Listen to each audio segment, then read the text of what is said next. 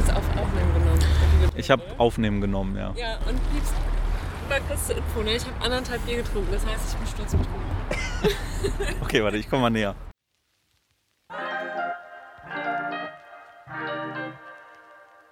Aus der Hüfte direkt in dein Ohr. Zwei Nerds nehmen dich mit auf die Reise zum Top-Titel. Komm, wir schreiben einen Bestseller von Chris und Sebi.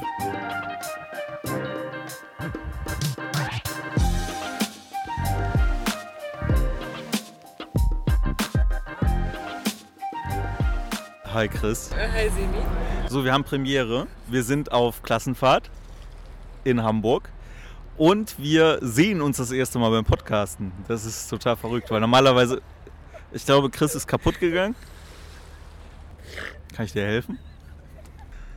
So, ich rede einfach mal weiter. Was machen wir hier? Also die Tatsache, dass du so super ernst bleibst, macht es nicht besser. Nee. Nee, alles gut, Leute. Ich ähm, herrsche kurz einen Lachanfall, weil wir zum ersten Mal sehen wir uns und das ist einfach maximal strange. Ja, weil ich so aussehe, wie ich aussehe. All dein Gesicht einfach nein. Ähm, weil es einfach ungewohnt ist, würde ich sagen. Ja.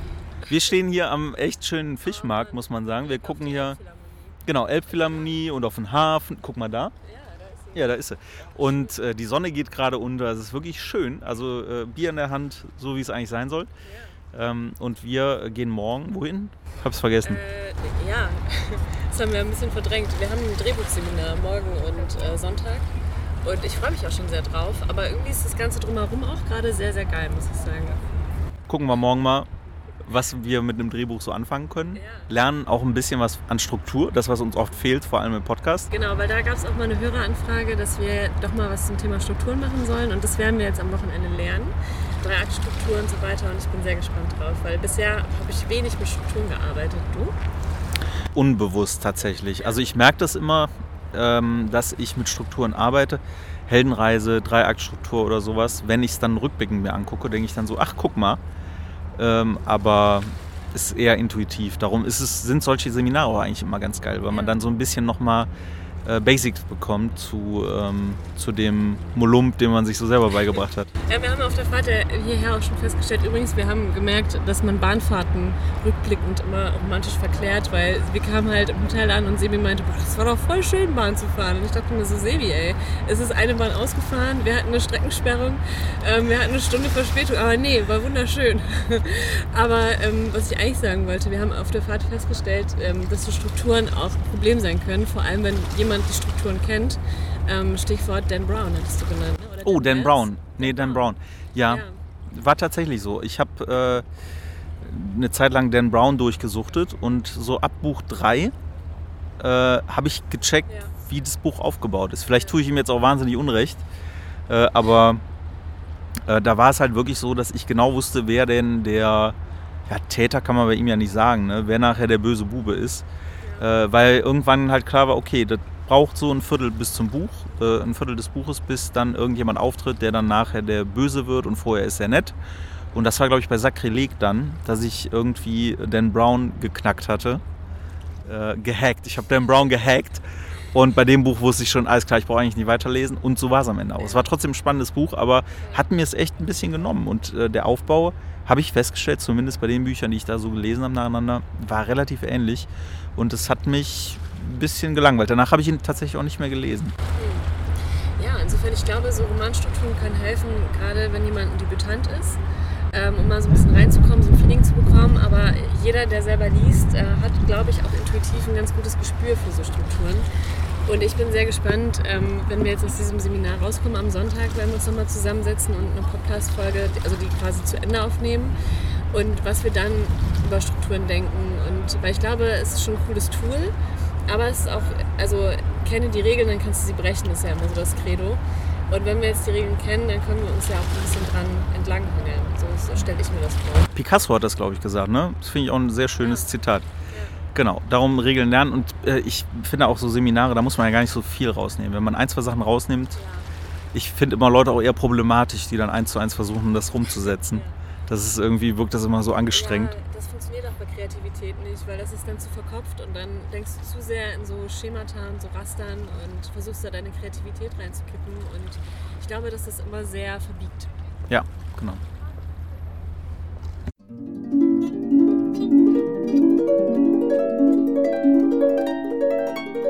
Zwei Tage und zu viele Notizen später. Ja, was haben wir denn gemacht beim Seminar? Erzähl mal.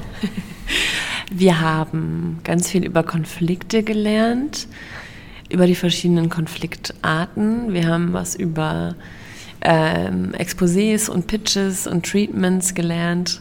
Das ist das Pendant zu ähm, ja, Exposé und Leseprobe, ähm, wenn du Bücher einreichst.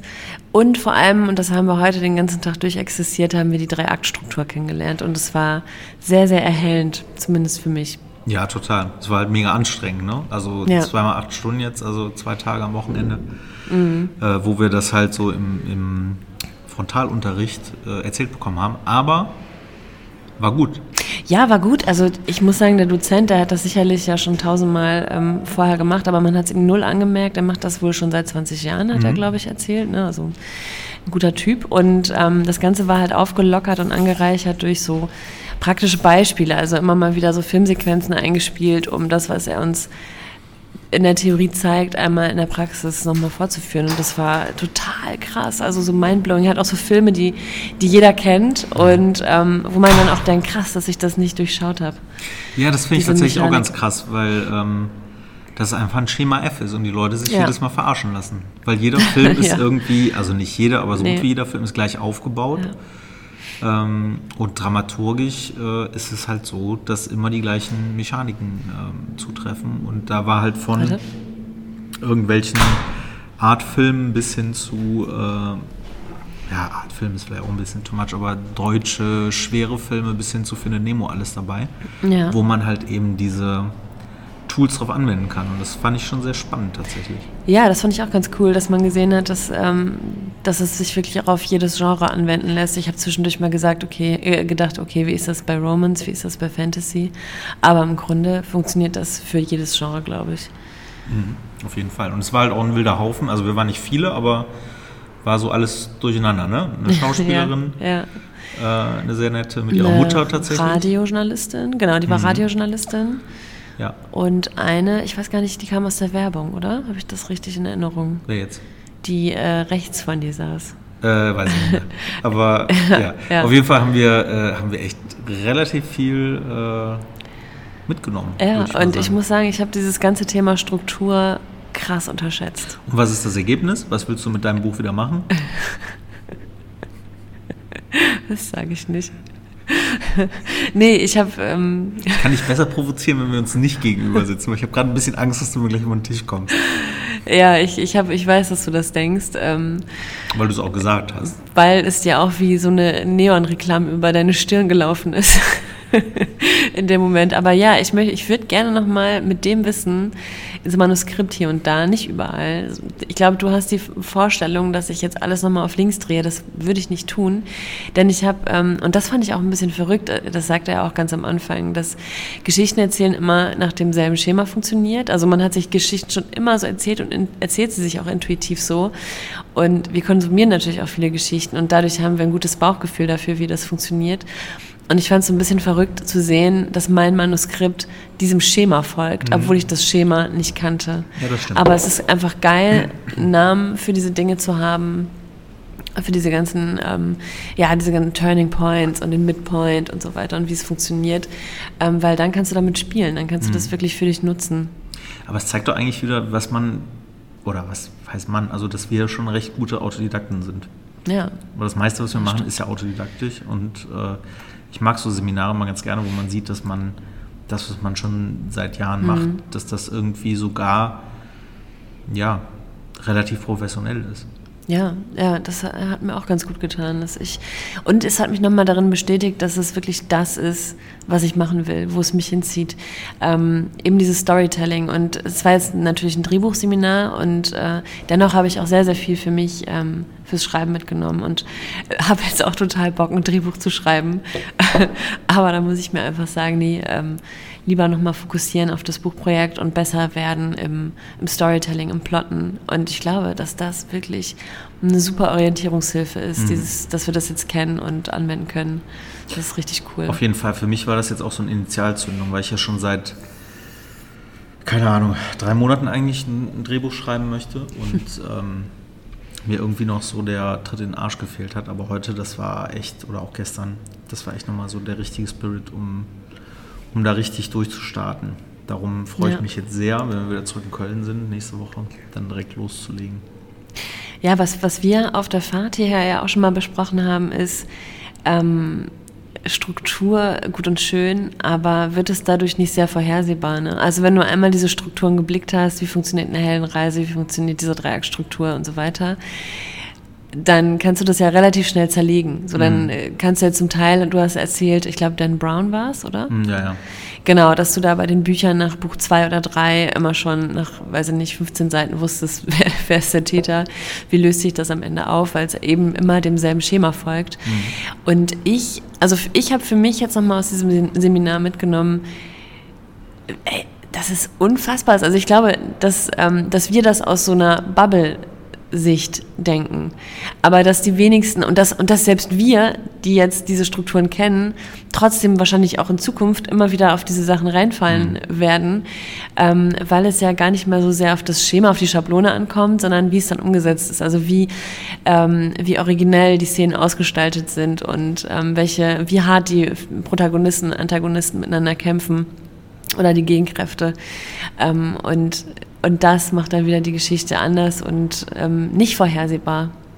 Ja, auf jeden Fall. Also ähm, das äh, hat mir auch ganz gut gefallen, dass der ähm, Vortragende, der Seminarleiter eben ähm, auch ganz viele Beispiele hatte von Filmen, die ich schon gesehen habe, wo ich jetzt die Komplexität äh, überhaupt nicht äh, verstanden habe Ja. bisher. Aber ich halt dachte, also ich, ich fand es ganz schön, er hatte Argo mit reingenommen. Das ist ja ein sehr äh, cooler Film, der auf wahren, äh, auf wahren Begebenheiten ähm, beruht, dass eben ähm, ja, eben im Iran war es, glaube ich, irgendwie äh, so eine Truppe eingeschlossen war in einer, in einer Botschaft und dann haben die über so ein Fake, dass sie eine Filmtruppe sind, die Leute da rausgeholt. Abgefahren, echt abgefahren. Ähm, und das war ein Film, ich glaube, da hat auch der, ähm, wer ist es, Ben Affleck, ne? der Ja. hat da ähm, auch Regie geführt und ich glaube auch das Drehbuch sogar geschrieben. Und ich kannte den Film und ich wusste halt, am Ende geht es halt im Kern darum, ob die, nachdem alle dann halt äh, gerettet waren sozusagen, ob die ausreisen dürfen. Boah, und dieser, Ey, diese dieser- Szene war so krass. ja, dieser Aspekt war eigentlich nur,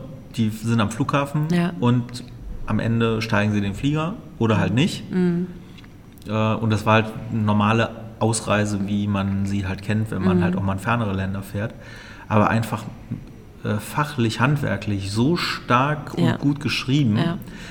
Was ich natürlich nicht wusste, weil äh, ich habe den Film sehr spannend empfunden damals. Ist schon ewig her, dass ich den gesehen habe. Aber ich hätte das nicht benennen können, warum das so ist. Und er hatte uns da äh, wirklich einmal durchgeführt und jeden ja, Twist, äh, jeden Wendepunkt einmal ja, ja, regelrecht vorgeführt. Und das Ja. fand ich schon mega spannend zu sehen, warum, also man Ja. konnte wirklich sehen, warum ist das spannend und warum ist es nicht langweilig. Und das, äh, finde ich, hat er sehr gut, ähm, ja, sehr gut vermitteln können auch. Ja, und äh, dass auch ein Findet Nemo nach dieser Dram Dramaturgie funktioniert. Ähm, da hatten wir uns auch die Endszene angeschaut. Dritter Akt, ähm, zweite Szene, ähm, wo es dann ja wirklich darum geht, ähm, dass ein, ähm, ein Wendepunkt dem nächsten folgt. Es geht immer hin und her und ähm, ich fand es so interessant, dieses Spiel mit der Hoffnung, weil das ist es ja im Grunde, ne? du schürst Hoffnung, dann fällst du wieder tief und dann bist du total verzagt und denkst, oh, es geht nicht weiter, dann ist der nächste Wendepunkt und es geht wieder bergauf und du denkst, doch, wir schaffen das und es ist immer so ein Hin und Her und, und das ist ja ähm, auf die Spitze getrieben bei Argo, finde ich echt krass. Also ich saß da wirklich auf der Stuhlkante vorne. Ich kannte den Film nicht, aber dieses Ende hat mich so gepackt. Und als er dann Pause gemacht hat, um mal kurz was zu sagen, ich war so, nein, mach weiter. Ich will wissen, wie es weitergeht. Das hat mich so gecatcht und, ähm, und ich finde das auch so krass, weil ähm, du baust ja, ziehst ja die Spannung über den gesamten Film oder über die gesamte Buchlänge und dann hinten im Sprint nochmal so richtig Vollgas zu geben, das, das finde ich absolut geil, wenn, wenn man das gut hinbekommt, dass es nicht so ausplänkert, ausplätschert am Ende und du, und du denkst, ja, ach, er war ja ganz nice, aber ähm, ja, hat mich jetzt am Ende nicht mehr so mit, mitgenommen. Ähm, und äh, dazu passt vielleicht auch ganz gut, ich habe mal gehört, die ersten Sätze verkaufen das Buch und äh, der Schluss des Buches verkauft eben jedes weitere. Und das stimmt auch, weil wenn ein Buch geil endet, dann habe ich total Bock, das nächste von, der, von dem Schriftsteller oder der Schriftstellerin zu lesen. Ich fand es übrigens auch sehr entlastend. Also es hat sehr viel Druck bei mir rausgenommen, weil für mich war das alles immer so extrem emotional aufgeladen. Was jetzt genau? Äh, ja, so schreiben. Mhm. Es war sehr emotional aufgeladen und ähm, wir saßen dann auch ähm, einmal mittags äh, mit den Leuten zusammen und äh, dann meinten sie, ja Chris, was ist denn deine Logline? Erzähl doch mal. Und ich wollte es erst gar nicht und dann habe hab ich mich doch hinreißen lassen, mal kurz zu erzählen, worum es äh, geht und habe gemerkt, ich hatte echt einen Kloß im Hals, weil also für mich ist es so emotional und ähm, und dann aber auch zu wissen, es ist halt auch wirklich Handwerk und es ist auch sehr nüchtern und es ist auch sehr technisch und du kannst das bauen. Und, ähm, und es folgt bestimmten Gesetzmäßigkeiten. Das hat für mich so viel Druck daraus genommen. Ich, ähm, und ich, ich finde es erstaunlich. Es hat mir ja. echt geholfen.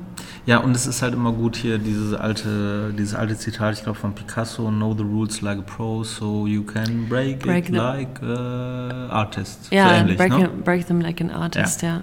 Genau. Und das äh, finde ich äh, ist ehrlicherweise auch bei jeder, bei jeder einzelnen, ähm, bei jedem einzelnen Seminar der Mehrwert. Auch die Coaching-Ausbildung, mhm. die ich da letztes Jahr gemacht habe. Das ist einfach, ich kann jetzt viel befreiter irgendwelche mhm. Workshops leiten, weil ich halt weiß, okay, ich weiß, wie es geht, aber ich mache es trotzdem anders. Und so ist mhm. das jetzt hier auch, ähm, dass man einfach diese, dieses Schema F hinlegen kann, fängt an darauf zu schreiben und wenn man halt an ein oder anderen Stelle abweichen will oder irgendwie doch ein bisschen äh, was umdrehen will, dann ähm, macht man es halt bewusst und nicht aus einem Unfall heraus. Und das ja. finde ich irgendwie schon ganz, ganz äh, cool zu wissen. Ja, so ein bisschen kam die Diskussion ja auch auf, wie sehr man von dem Schema abweichen darf, ne? weil Zuschauer und Leser sind ja auch auf eine bestimmte Form des Erzählens sozialisiert und klar sollst du mit Erwartungen brechen, sonst wäre es langweilig, aber du sollst auch nicht enttäuschen. Ne? Das ist halt immer die Grad, Gratwanderung. Wenn du als Autor denkst, ah, jetzt muss ich, ich will jetzt hier mal, ich will jetzt mal nicht mal wieder was machen nach derselben Struktur, sondern ich will jetzt mal was ganz Innovatives ausprobieren. Mhm. Und am Ende nimmst du aber die Zuschauer nicht mit, weil die das total strange finden und abschalten. Ähm, ja, dann ist es ja auch nicht so ein Zweck. Also es ist immer so ein, so ein schmaler Grad, finde mhm. ich. Ja, so geht es mir auch, wenn ich äh, Serien oder Filme konsumiere und gucke, wenn am Ende, ja, keine Ahnung, es weder ein Happy End gibt, noch irgendwie eine coole Wendung am Ende, dass man mhm. denkt, cool, sondern der Film ist dann einfach zu Ende. Das geht mir massiv auf den Sack. Also das lässt mich dann auch ratlos zurück und ich frage mich auch, äh, was ich mit meiner Lebenszeit da gerade angefangen habe. Mhm. Und das ist, ähm, ja, ganz oft so. Also ich habe jetzt auch tatsächlich diese Woche äh, für mich zur Tarantino-Woche gemacht, habe mir ein paar Filme nochmal von ihm angeguckt, ähm, viel über ihn gelesen.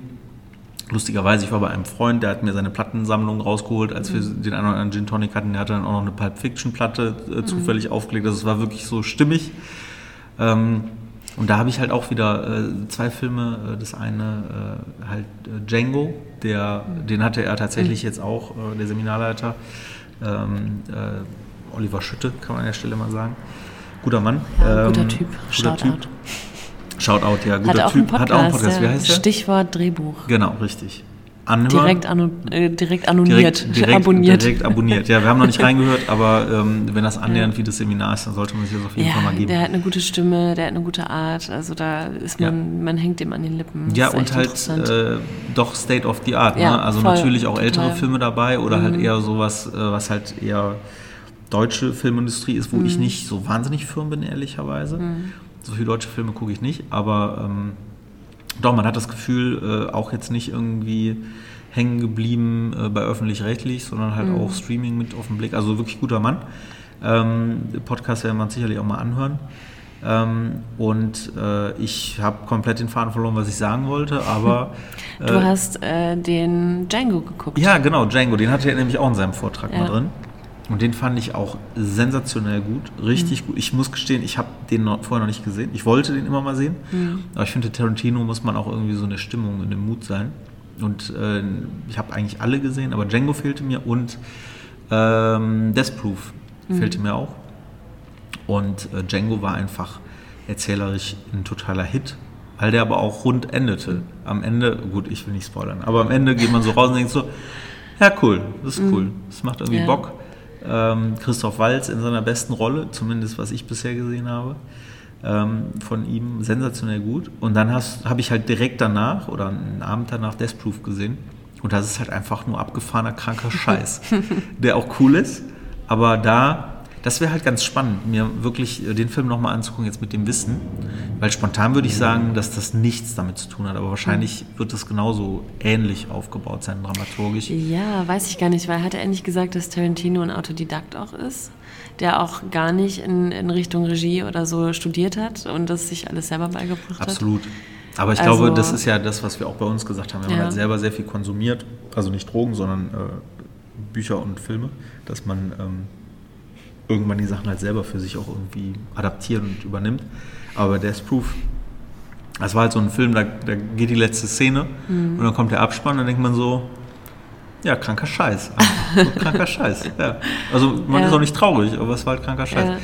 Und man verzeiht es halt, weil es Tarantino ist. Ich glaube, wäre das jetzt irgendwie mhm. so ein neuer, gehypter Film gewesen von irgendeinem Regisseur, von dem ich noch nie was gehört hätte, würde ich so denken, boah, schwierig.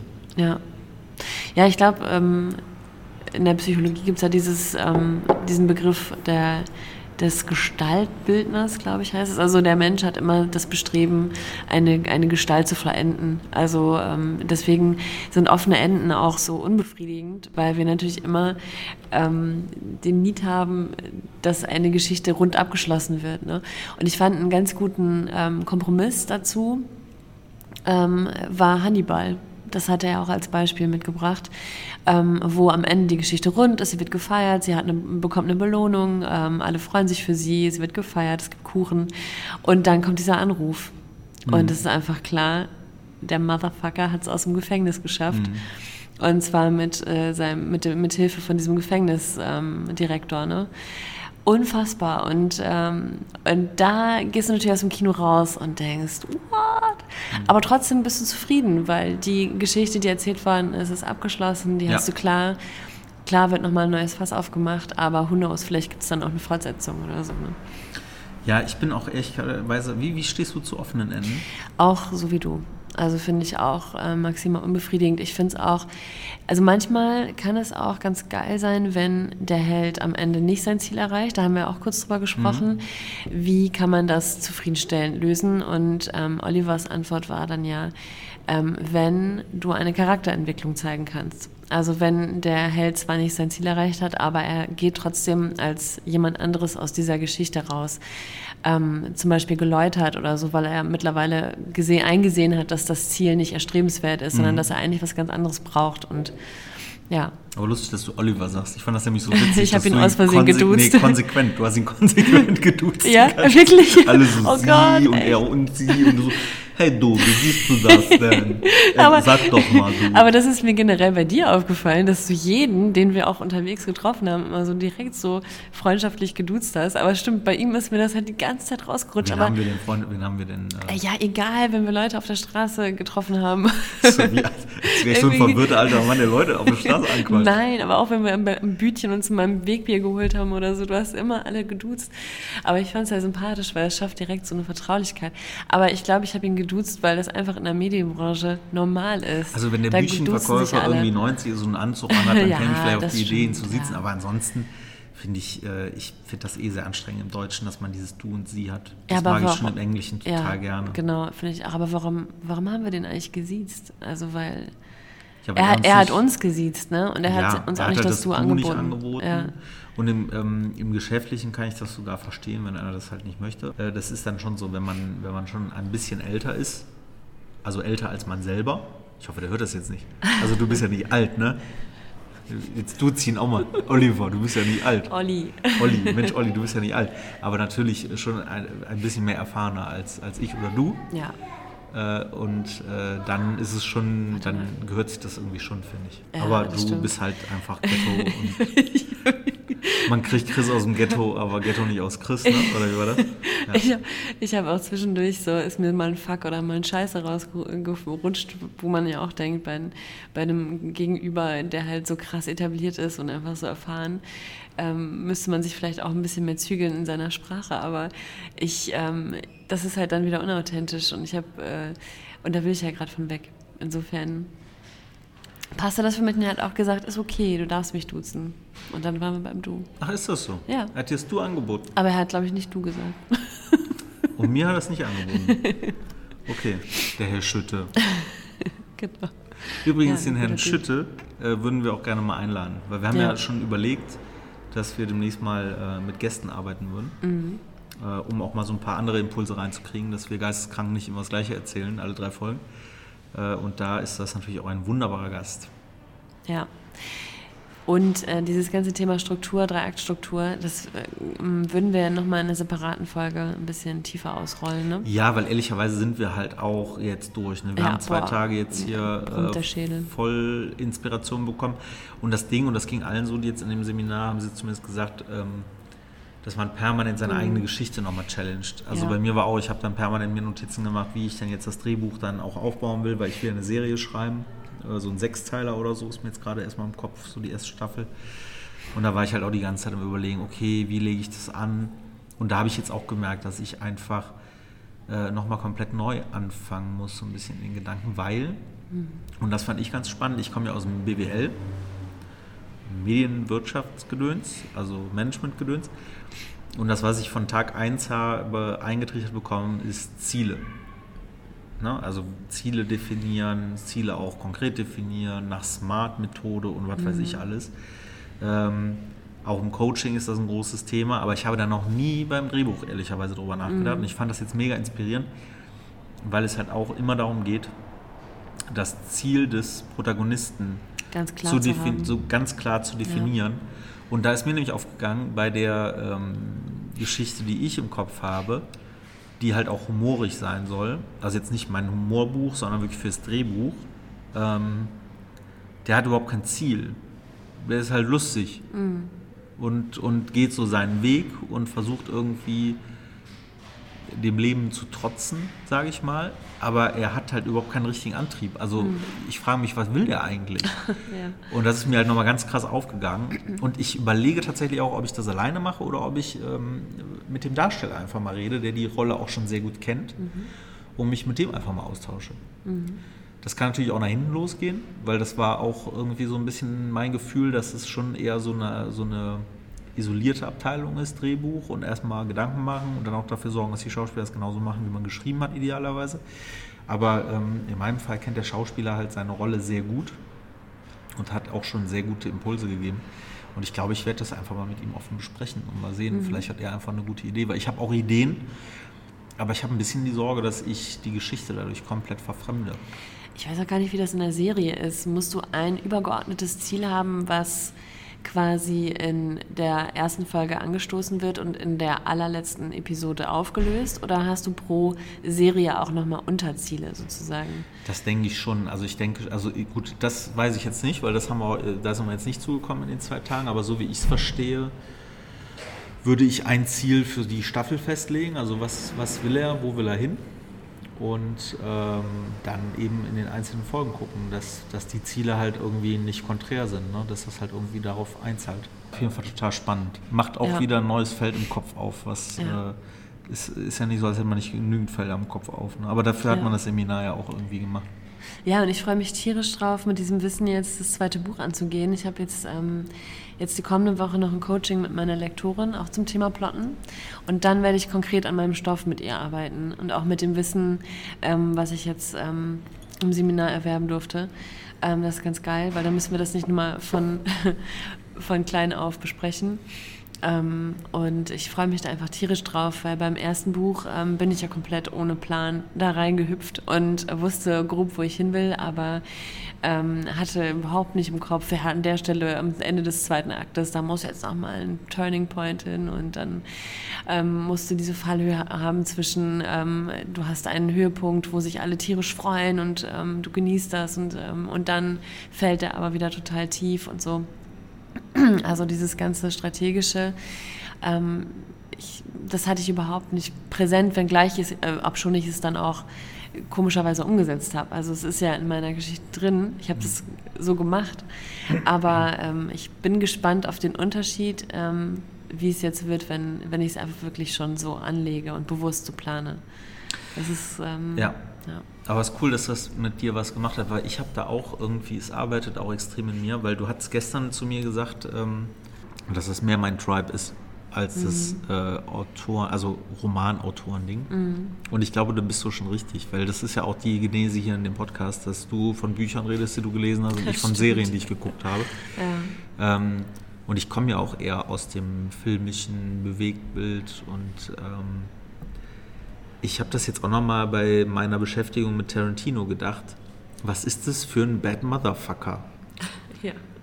Der schreibt sich Drehbücher, re- führt die Regie dabei und spielt selber noch eine Und hat noch Rolle. einen kleinen Cameo zwischendurch. Ja, wobei das schon manchmal größer ist als ein Cameo. Ja, also ja, der, der spielt halt wirklich mit. Mhm. Wie geil ist das? Um Gottes Willen, nein, nicht um Gottes Willen. Ich wollte sagen, um Gottes Willen, damit will ich mich nicht vergleichen. Will ich auch nicht, ich will mich damit nicht vergleichen, aber ich finde, es ist durchaus ein Ziel, was man haben kann. Natürlich Mhm. nicht Pulp Fiction zu schreiben, aber ähm, ein Drehbuch zu schreiben, was man dann auch selber, wo man selber Regie führt, finde ich jetzt irgendwie schon ganz, ähm, ganz nice, die Vorstellung. Ähm, und vielleicht ist es das. Vor allem mit Drehbuch habe ich das Gefühl, so jetzt auch nach diesen zwei Tagen, das ist auch was, wo man Geld mit verdienen kann, im Gegensatz zu Romanen, wo man, ähm, ja, keine Ahnung. Ja, er hatte da Zahlen in den Raum geworfen, da ist- mir ein bisschen schwindelig geworden. Also da, ähm, Ja. da verdient man als Debütant auf jeden Fall oder generell auch als etablierter Schriftsteller nicht annähernd so viel. Das war schon krass. Ja, aber da ist halt auch die Frage, ne? du kannst halt auch mehr, du hast halt mehr Income, ne? Also äh, als Buch, dann wird das Buch halt verkauft, so oder halt auch nicht. Ähm, aber für Film, das kann ich schon nachvollziehen, ne? Wenn du irgendwann mal es in eine Höhe schaffst, dass du Filme schreiben kannst oder Serien, die halt wirklich verkauft werden, dann glaube ich, kannst du da schon echt gut Geld verdienen. Ich fand es auch irgendwie so als Fun Fact ganz, ganz witzig, ähm, wenn es dann so um Vertragsverhandlungen geht, ähm, was man da alles so raus und rein verhandeln kann. Zum Beispiel auch die Rechte für, ähm, dass dein Film auf Kreuzfahrtschiffen gezeigt werden darf oder in Flugzeugen oder so. Ne? Das fand ich ganz, ähm, ganz witzig. Oder dass es halt auf irgendwelchen Trägern ähm, äh, ja, gebannt werden darf, irgendwie DVD oder CD-ROM oder so. Gibt es noch CD-ROM? Ich weiß es gar nicht. Aber das, äh, das fand ich interessant und ich hatte auch nochmal die Frage gestellt, da ich gehört hatte, dass ähm, Menschen mit Drehbuchkontext oft die Filmrechte rausverhandeln, wenn sie ihre Buch, ähm, Bücher verkaufen. Und dazu hätte er tatsächlich auch geraten. Das fand ich interessant. Also er meinte, wenn du das Gefühl hast, dein Buch hat das Potenzial, auch als Film umgesetzt zu werden, ähm, wenn es eh sehr filmisch angelegt ist, ähm, dann mach das. Dann verhandel das raus, weil sonst ähm, liegen die Filmrechte ja meistens auch einfach brach und keiner will die haben. Und ähm, wenn du Weißt da ich da Connections gedacht hab? hast, Fuck, habe ich gedacht. ach so, ja. Weil ich habe das nicht gemacht, weil ich nie auf die Idee gekommen wäre, Mhm. gerade als Debütant. Debütant, das klingt so, als wäre ich im Kleid irgendwie eingeführt worden in die feine Gesellschaft. Aber als Debütant, als Buchdebütant wäre ich nie auf die Idee gekommen, irgendwas rauszuverhandeln, weil ich so dankbar war, einfach einen Verlag gefunden zu haben. Ja. Aber genau das ist es nämlich, weil mein Buch ist komplett äh, filmisch mehr Mhm. oder weniger angelegt. Das könntest du so wegdrehen. Und ich habe das nicht rausverhandelt. Und jetzt liegt das halt da beim Verlag. Klar, ist cool, wenn die jetzt irgendwo äh, unter die Leute bekommen oder irgendwann mal sich eine Produktionsfirma dafür Mhm. interessiert. Ich glaube es ehrlicherweise nicht, weil ich glaube nicht, dass die jetzt rumrennen und versuchen, mein Buch zu verkaufen. Ähm, das hätte ich besser rausverhandelt. Dann könnte ich Ja. jetzt zu einer Produktionsfirma gehen und mit denen drüber reden, es zu veröffentlichen. Also ich fand deine Idee richtig gut und ich habe beim Lesen auch sehr oft gedacht, ah, guck mal, da, das könnte man gut verfilmen. Also es ist halt wirklich sehr szenisch alles und, ähm, und man ist halt direkt ähm, in der Fantasie, ähm, hat man die ganze Zeit so, so Sequenzen vor Augen. Also ich konnte mir das richtig gut vorstellen, wie man das Setting da anlegen würde. Insofern ja, damit. Und da habe ich aber auch jetzt richtig Bock drauf beim Drehbuchschreiben, sich stilistisch mal komplett von der Innenwelt zu verabschieden. ja. Weil du bist ja dann nicht so, oh, sie, Ja. Sie ging in sich und hat überlegt, ob er und was hatte er gemeint, als er das gesagt hat. Soll man und jetzt beim Schreiben ja auch nicht unbedingt machen. berührte ne? ihre Mhm. Haut und sie äh, verzerrte Ja. sich vor Erregung. Nee, jetzt bin ich auf dem falschen Pferd unterwegs. Aber das sind ja alles Sachen, die, ähm, die man nicht schreiben kann in ja. Weil da geht es faktisch halt darum zu schreiben, wo geht die hin, Du was schreibst macht die, nur, was was, sagt du die. zeigen kannst. Genau. Ja. Und das äh, war mir auch vorher klar, weil ich auch schon mit Drehbüchern äh, viel rumprobiert habe oder auch selber auch professionell Drehbücher lese und mir das halt schon klar war. Aber als wir da so dezidiert, dezidiert, das Astra meldet sich, das dezidiert, als wir dezidiert drüber geredet haben, ist mir das nochmal sehr äh, bewusst geworden, dass das schon eine komplett andere Disziplin ist, ähm, weil du eben sehr hart schreiben musst. Hart, also ich, hart ist jetzt das Wort, was mir dazu einfällt. Also man ist so sehr hart an der Realität dran, weil man eben nur das schreibt, was man auch darstellen in. Aktion Ja. umsetzen kann. Ähm, und trotzdem muss man ja in diesem Drehbuch Emotionen Mhm. äh, schaffen. Nicht nur für den Zuschauer, sondern auch für die Produktionsfirma, Redakteure und whatever, die, Ja. ähm, die den Scheiß erstmal kaufen sollen. Und das fand ich schon sehr spannend tatsächlich. Das wirkt vielleicht erstmal limitierend. Ähm, ich glaube aber, dadurch, dass du im Film mit Bildern arbeitest und auch mal auf ein Gesicht zoomen kannst und die Mimik einfangen und wenn du gute Schauspieler hast, dann können die ja unglaublich viel transportieren über ihre Gesichter und über ihre Körpersprache. Und das hast du im Buch halt nicht. Da kann ich nur schreiben, äh, sie zog die Augenbrauen zusammen. Ja, das sind dann halt Regieanweisungen. Ja, ja, genau, genau. Aber das fällt mir ein, was ich nämlich auch richtig geil fand, ähm, dass es Tools gibt. Also es gibt, Ja, äh, mhm. es ist jetzt wahrscheinlich total naiv, ihr sitzt da draußen und denkt so, ja, warum kennst du Spacko das nicht, wenn du über, über Drehbücher redest. Aber was hat er genannt? Drama Queen? Drama Queen und Final Draft. Genau. Das ist äh, Final Draft war für die Amis, das ist das äh, Go-To-Tool. Ähm, und hierzulande Drama Queen. Es gibt wohl auch eine kostenlose ähm, Version und eine Bezahlversion. Und er hat auch nochmal ganz klar gesagt, Leute, wenn ihr ähm, Handwerker seid, kommt ihr auch nicht mit einem Schraubenschlüssel vom Flohmarkt dahin und habt sonst keine Werkzeuge. Ähm, das wirkt einfach unprofessionell. Und wenn ihr ein Drehbuch einreicht, was in Word getippt ist oder in Pages oder so, äh, sorry, aber dann werdet ihr nicht ernst genommen. Insofern Ja. macht das schon Sinn, ähm, sich da mal so ein Profi-Tool auch ähm, runterzuladen. Ja. Und es ist halt auch direkt richtig formatiert. Ne? Also ähm, da gibt es ja auch, es gibt ein Drehbuchgesetz, haben wir gelernt. Ach, das hat er doch erfunden, erzähl Ey, mir doch das, ich fand's, ich habe, ich habe Nee, das war sein brech Humor. ab. Ich weiß es Na nicht. klar, Ja, aber das, das- Drehbuchgesetz nach Paragraph, also Entschuldigung. Entschuldigung, Herr Schütte, also wenn Aber- das, wenn das nie erfunden Ja, war, also wenn es, es klären Sie gemeint. uns gerne nochmal per Mail auf, wenn ja, Sie das hören. bitte schreiben Sie uns. Wir sind Nee, verwirrt. also ich bin nämlich am Anfang auch auf den Leim gegangen. Ich so, ey krass, es gibt ein Gesetz für Drehbücher. Aber nachdem er das so oft erwähnt hat, ich ja, glaube ja, es okay. einfach nicht. Nee. Aber was er damit ja ausdrücken wollte, ist, dass es, Es gibt halt Gesetzmäßigkeiten, die äh, eben ja, man und- nicht ignorieren sollte. Genau, und so ist es ja auch beim, beim Exposé-Schreiben für Bücher. Du musst dich einfach an diese Normenseite halten, du musst dich an bestimmte Mhm. Typos halten und so. Und das ist halt ähm, beim Treatment beziehungsweise beim Exposé für einen Film ja auch so. Und ähm, wenn du so ein Tool nutzt, dann hast du es direkt in der richtigen in der richtigen Formatierung und das spart dir sehr viel Nerven, weil wenn du das in Word reproduzierst, rastest du komplett du es schon mal aus. gemacht? Ja, habe ich, Ich schon mal auch. gemacht und du flippst einfach Ja. komplett aus. Wenn Du du, hier was in Versalien schreibst und da die wieder. sich dann irgendwie ja, verschieben. Das ist so ein Kleingeficke. genau, dann hast du hier Flattersatz da wieder eingerückt und das ähm, ist ein einziges Formatierungs. Und das habe ich wirklich schon so oft gedacht, wenn ich Massaker. irgendwelche, wie für meine Projekte, die ich dann halt mache im Marketing, dann darf ich manchmal auch in die Drehbücher reinlesen, die originellen, äh, die originalen. Und dann dachte ich mir nämlich immer, das kann doch kein normaler Autor. Ich meine, ich äh, bin ja auch sehr firm, was äh, PowerPoint und so angeht. Ich kann auch abgefahrene Sachen bauen und so. Aber so ein normaler Autor, der eigentlich nur mit Text arbeitet und wenig mit Bildern, der kann doch nicht so eine Formatierung machen. Mich hat das in den Wahnsinn getrieben, weil ich immer dachte, ich bin dumm. Also bin ich bestimmt in vieler Hinsicht, aber da halt nicht, weil die haben halt Programme und das finde ich ganz geil. Weißt du noch, wie diese beiden Seiten hieß, wo man sich mal original Drehbücher anschauen kann? Da war ähm, irgendwas mit Orama. Scriptorama, glaube ich. Scriptorama, ne? Scriptorama genau. ist die Das ist, äh, amerikanische. amerikanisch.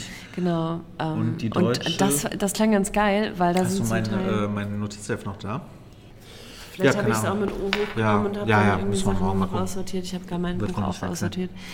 Ähm, nee, genau, Scriptorama und das ist die amerikanische Variante. Da sind dann auch so ähm, die Drehbücher von American Beauty äh, zu finden und anderer Blockbuster. Und äh, interessant fand ich, dass man da zum Teil noch die Originalanmerkungen sieht, die jemand dann so an die Seite gekritzelt hat. Ähm, und ähm, was er auch meinte, ist das super interessant ist, gerade bei American Beauty, dass ähm, das Drehbuch am Ende gar nichts mehr zu tun hatte mit der verfilmten Geschichte. Ja. Fand ich super interessant. Weil das haben wir uns auch gefragt. Ähm, wie viel wie eitel ist jemand, der ein Drehbuch schreibt? Also muss Mhm. es wirklich eins zu eins umgesetzt werden oder wie viel wird dann auch wirklich on the fly am Set beim Drehen noch geändert? Zum Beispiel auch, wenn der Schauspieler das Gefühl hat, diesen Dialog, den kann ich nicht rund sprechen, ähm, lass das mal so und so machen. Ähm, macht ja eigentlich auch Sinn, wenn jeder so ein bisschen seine Expertise auch reingeben kann. Gleichzeitig hat sich natürlich der Drehbuchautor auch ähm, und die Autorin dabei was gedacht, ähm, warum sie den Dialog so und nicht anders angelegt hat. Insofern ist das ja auch immer so ein bisschen, ja. Ja, aber das, ist, das zeigt auch einfach wieder, was bei American Beauty für Kaliber drin waren an Schauspielern. Ne? Ja, Das ist wirklich, äh, auch wenn der eine nicht mehr ganz so on vogue ist, durch die Dinge, die er so getan hat, äh, muss man schon sagen, äh, ein sensationeller Film. Deswegen, da hätte ich richtig Bock drauf, mir das Drehbuch mal einmal durchzulesen und dann mal zu gucken, ähm, was daraus geworden ist. und ich glaube, die deutsche Seite war vom Deutschen Filmpreis, wenn ich das richtig in Erinnerung habe. Da sind ähm, die Drehbücher von den nominierten Filmen ähm, eingestellt und die kann man sich dann auch nochmal anschauen. Finde ich total interessant, um einfach mal so zu sehen, wie sowas aufgebaut ist, ähm, wo stehen Regieanweisungen. Ähm, ja, das ähm, War das nicht ich, Filmschule hin- eher? Ich glaube, es war Nee. eher Film. Keine Ahnung, wir haben den, wir haben es nicht mehr. Ich habe meine Unterlagen, glaube ich, verloren. Scheiße. Ja. Uncool, aber. Das wertvolle Nee, das wäre wirklich schlimm. Nee, nee. Ich glaube, ich habe das aus Versehen mit hochgenommen. Ja, das wäre. Keine äh, Angst. Das wäre schlimm. Ja, das wäre richtig scheiße. Das wäre richtig scheiße. Ich habe noch nie in einem Seminar so viel mitgeschrieben wie Mhm. hier, weil normalerweise sitze ich immer da und äh, Ja. gucke aus dem Fenster, aber ich habe so viel mitgeschrieben. Das wäre Also jetzt echt mies. wirklich wärmste Empfehlung hier von uns. Das war ähm, von der Filmschule Hamburg-Berlin ein Seminar. Die machen auch ganz viele andere tolle Seminare und ähm, ja, das war einfach auch eine coole Location da in diesem Coworking Space, muss ich sagen. Irgendwie ganz, ganz nett. Und ich habe auch noch nie so viel aus dem Seminar mitgenommen. Und ich weiß gar nicht, ob es daran liegt, dass es zum ersten Mal so einen perfekten Fit hatte. Ähm, da haben wir ja auch gerade mal überlegt. Ähm, und ich glaube, das ist es einfach, dass ich mir das zielgerichtet ausgesucht habe und dass es genau meine Bedürfnisse erfüllt hat. Also dass es genau mir die Fragen beantwortet hat, die ich hatte. Und Ja. ich bin jetzt gerade so happy und ähm, angezündet und habe richtig Bock, direkt loszulegen. Und einmal off-topic muss ich nochmal sagen, Mhm. es ist so schade und traurig, natürlich um jeden Menschen, der stirbt, aber dass der Ulrich Mühe so früh gegangen ist. Mhm. Weil wir haben auch heute relativ intensiv das Leben der anderen ähm, Mhm. nochmal äh, ja, analysiert, was auch als Film mega gut ist, um einfach nochmal so äh, die Dreiecksstruktur sich anzugucken. Aber was das für ein krasser Schauspieler ist. Ja. Das ist so krass. Der ist, also das, der, der, den könntest du auch in jeden amerikanischen Ja. Blockbuster reinpacken und der würde das eins zu eins umsetzen. Echt so ein, weil ich weiß noch. Mhm. Der ist ähm, die Rolle. Du merkst, das ist nicht Ja. gespielt, der ist einfach, der Genau. ist wirklich dieser Mensch dann. Ne? Weil Das ich kannte den Film schon, ich habe den vor, weiß ich nicht, zehn Jahren oder so gesehen und ich weiß noch, als er gestorben ist, muss ich dazu sagen, äh, wenn man als Journalist arbeitet, hat man halt sehr viel äh, mit, mit Verstorbenen zu tun, auch verstorbenen Prominenten. Und ich weiß, um Ulrich Mühe wurde, ein, wurde sehr groß, also da wurde ein sehr großes Thema drum gemacht, dass er halt verstorben ist. Was ich damals natürlich verstehen konnte, weil jeder Tod ist dramatisch, aber so im Vergleich dachte ich so, ja. Aber jetzt, wo ich das nochmal so gesehen habe, unfassbar, was das für ein Schauspieler war. Lecko Funny, also ja, Ja. schade drum. Rest in Power, Rest in Power. lieber Uli. Ja.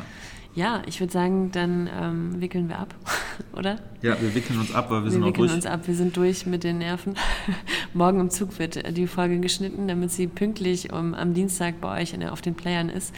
Und dann werden wir uns nochmal sehr intensiv mit dem Thema Dreieckstruktur und auch Konflikten auseinandersetzen, weil das fand ich richtig geil. Ja, also das machen dieses wir auf Thema jeden Konflikte. Fall. Das müssen wir nur, nur, das hätten wir jetzt intellektuell nicht mehr auf die Kette bekommen, Nee. weil wir so wir müssen es selber sind. erstmal sacken lassen Ja, auch, ne? genau.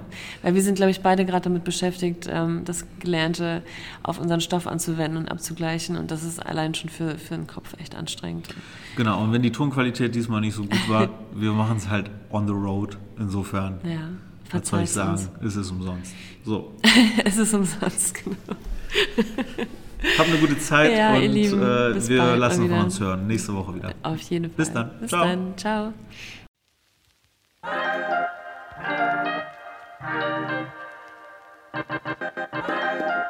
Thank Música